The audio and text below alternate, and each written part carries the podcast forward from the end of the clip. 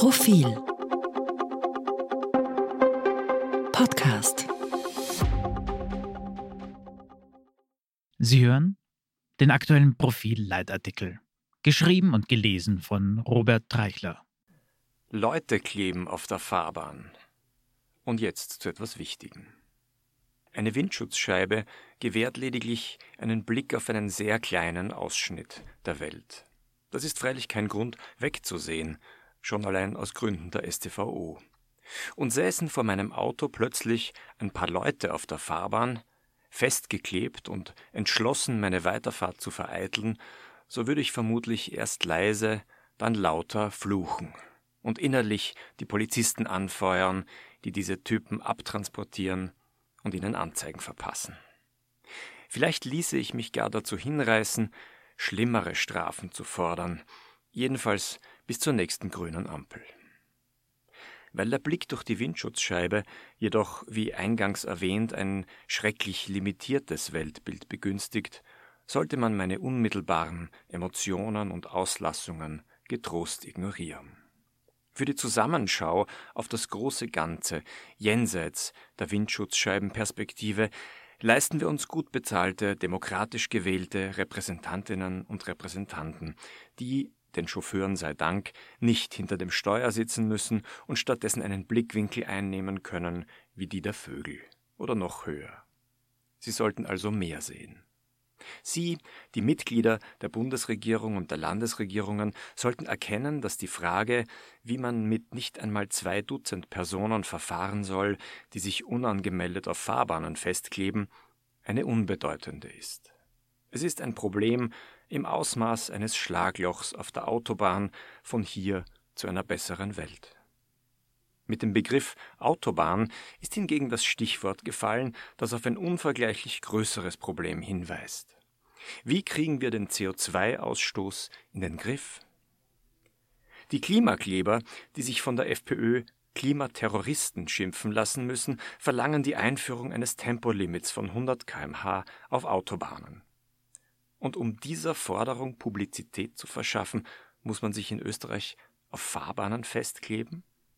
Dass eine Temporeduktion im Straßenverkehr sinnvoll ist, bestätigt das Umweltbundesamt, eine Institution im Eigentum der Republik. Zitat Die Treibhausgasemissionen lassen sich bei Tempo 100 im Vergleich zu Tempo 130 um knapp ein Viertel reduzieren. Zitat Ende. Was spricht dagegen? Die Einwände, die etwa Jugendstaatssekretärin Claudia Plackholm vergangene Woche in einem Streitgespräch mit der Klimakleberin Martha Krumpeck in der ZIP 2 vorbrachte, sind rasch aufgezählt. Sie wolle weniger mit Verboten arbeiten, sagte Plackholm. Nun, die Höhe eines Tempolimits herabzusetzen, ist kein zusätzliches Verbot. Im gesamten Osten der USA, dem Land of the Free, gilt auf Highways ein Tempolimit von maximal 70 Meilen pro Stunde, 113 kmh, in einigen Bundesstaaten gar 65, also 104 kmh. Plackholms zweiter Einwand, auf 40 Prozent der Autobahnstrecken dürfe bereits jetzt nicht schneller als 100 kmh gefahren werden. Damit widerlegt sie gleich einmal ihr vorheriges Argument, wonach Tempo 100 ein neues, zusätzliches Verbot sei, und fügt dem auch nichts Relevantes hinzu. Weshalb sollte man auf die Reduktion der Treibhausgasemissionen auf 60 Prozent der Strecken verzichten, wenn es auf den bestehenden 40 Prozent bereits klaglos klappt? Es macht keinen Spaß, langsamer zu fahren und länger im Auto zu sitzen. Gibt es weniger nervende Alternativen, die eine vergleichbare Menge an CO2 einsparen? Das Wirtschaftsforschungsinstitut WIFO hat errechnet, dass Österreich derzeit weit entfernt davon ist, seine Klimaziele zu erreichen. Ein Tempolimit wäre hilfreich, wenn auch keine hinreichende Lösung. Falls jedoch der Bundesregierung ein besserer Vorschlag einfiele, ließe sich ein Tempolimit jederzeit ebenso umstandslos wieder erhöhen, wie es gesenkt werden kann. Die Klimakrise hängt nicht an einer einzigen Maßnahme. Doch wie die ÖVP als Regierungspartei mit diesem Thema verfährt, ist entlarvend. Vorschläge wie diesen einfach abzublocken, weil sich die Mehrheit der Wähler in Umfragen dagegen ausspricht, ist Politik mit Windschutzscheibenhorizont. Es würde schon reichen, wenn die ÖVP sich der Interessen ihrer ureigensten Klientel besinnt, der Hoteliers und der Bauern. Die Coverstory dieser Profilausgabe beschreibt die traurigen Aussichten des Wintertourismus angesichts des immer laueren Winterwetters.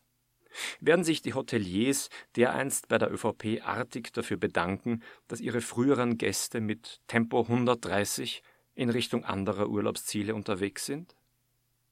Es braucht keine übermäßige politische Weitsicht, um den Vorschlägen des Umweltbundesamtes und aller anderen Experten zu folgen. Was die Regierung bräuchte, wäre ein wenig Mut und Glauben an die eigene Überzeugungskraft, uns Autofahrern klarzumachen, dass eine Klimaschutzmaßnahme, die uns auf der Strecke von Wien nach Graz 22 Minuten kostet, sinnvoll ist. Die Grünen, die Tempo 100 seit langem befürworten, sollten ihre Resignation bezüglich der Durchsetzbarkeit wieder ablegen. Die ÖVP sollte sich ihrer Tugend besinnen und Tempo 100 zur Stärkung des Wirtschaftsstandortes in der Wintersaison forcieren. Und der verantwortungsvolle Teil der Opposition sollte zustimmen. Und die Klimakleber können aufstehen und gehen.